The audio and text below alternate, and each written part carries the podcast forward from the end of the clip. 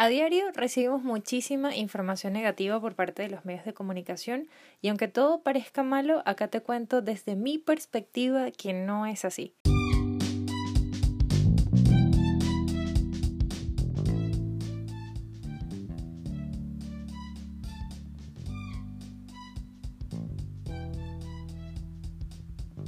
Hola, mi nombre es Eugenia Pérez y este es el episodio número 9 de Por qué es una buena noticia. Gracias por tomarse el tiempo de escuchar este contenido y bienvenidos una vez más.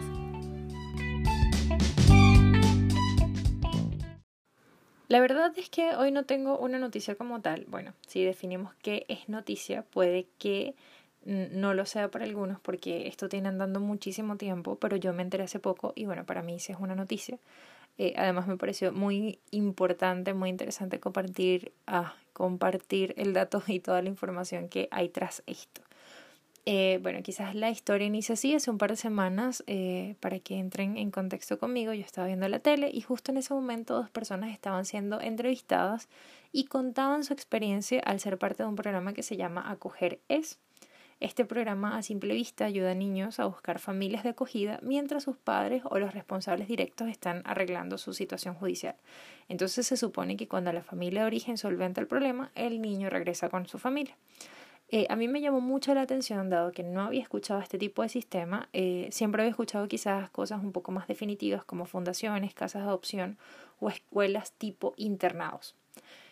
Y la verdad es que no sé si se habían dado cuenta, pero qué poco estamos informados de este tipo de procesos y qué importantes son. O sea, no es un secreto que nos faltan, o sea, que nos falta mucho que aprender como sociedad, partiendo con que faltan muchos temas educativos en las mallas escolares, desde la educación básica hasta la universitaria. Eh, necesitamos ramas o materias que nos enseñen a llevar una vida más consciente. Necesitamos conocer acerca de educación financiera, hipotecaria, social y ayudas, ayudas benéficas, eh, quizás ligado un poco más a las ciencias altruistas. También necesitamos saber acerca de cómo manejar nuestras emociones y bueno, acá puedo tener una lista de 100 cosas que necesitamos saber. Pero la adopción es uno de estos aspectos. Y quizás ustedes me dirán, yo creo que estás exagerando, quien le interese va a averiguarlo y va a informarse, pero esto es algo que afecta a nuestro desarrollo como sociedad y necesitamos al menos saber cuáles son las formas de tener un mejor mundo con las herramientas actuales.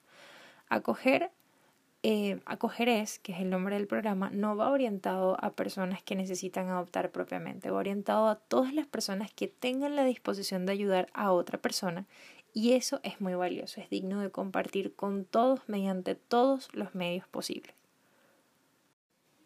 Como dato, en Chile actualmente los hijos que viven con sus familias directas representan solo el 19.1% y es en el porcentaje restante en donde inician los problemas.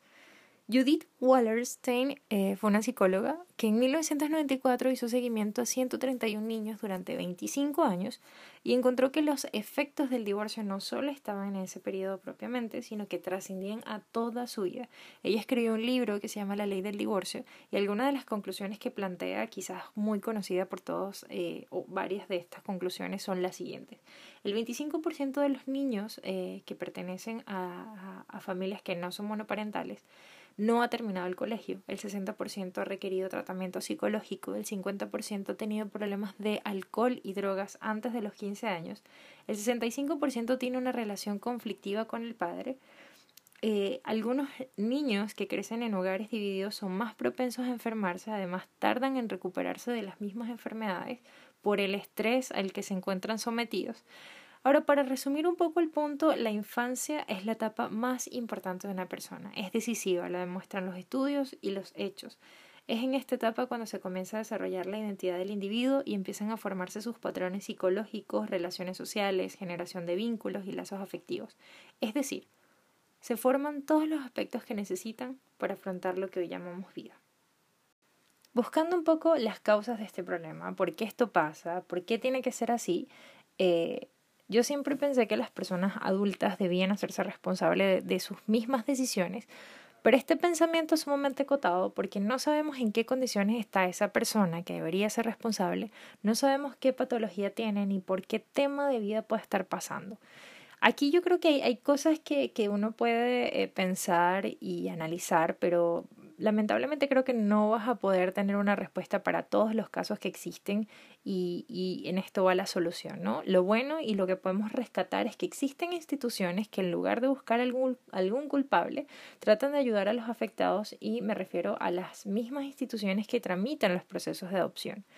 Quizás hoy no sean los procesos más expeditos ni los procesos más exactos por mucho. Eh, en Chile, al menos, existen eh, eh, varios tipos de procesos, pero eh, el regular tiene un tiempo de 12 a 30 meses. Eh, también existen una cantidad de requerimientos que se piden físicos, mentales, psicológicos, morales. De hecho, existen agencias que gestionan esto de forma particular.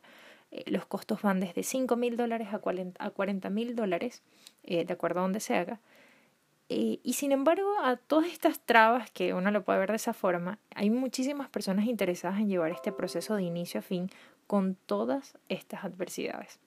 Y claramente la meta de esto es poder dar quizás felicidad a otra persona y también hay un tema allí de satisfacción personal. Que preparen o informen a las posibles familias interesadas. Otro dato que me llamó muchísimo la atención, y acá nos vamos un poco más allá, quizás subimos un par de escaleras, porque en España existe un programa muy parecido que se llama Acoger Plus Enfermera. Em, este programa consiguió que más de 30 familias den el primer paso, pero para acoger a menores con patologías raras. Entonces acá estamos viendo un nivel más allá eh, que trata con niños vulnerables en temas de salud y quizás otros aspectos más. Esto se suma a la buena noticia, ya que quienes sí manifiestan una preocupación por la situación de estos niños y deciden ir un poco más allá, siempre suelen optar por eh, aquellos que no presentan ninguna enfermedad.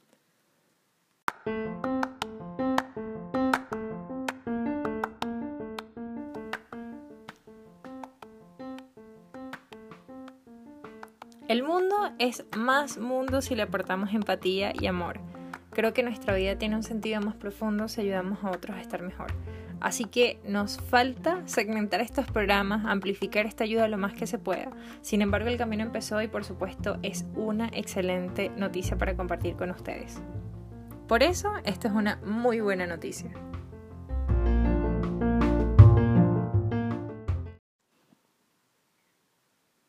Por supuesto, me interesa saber qué opinas al respecto, cómo lo ves desde donde estás cómo se maneja en tu país, qué hacen o qué han hecho al respecto.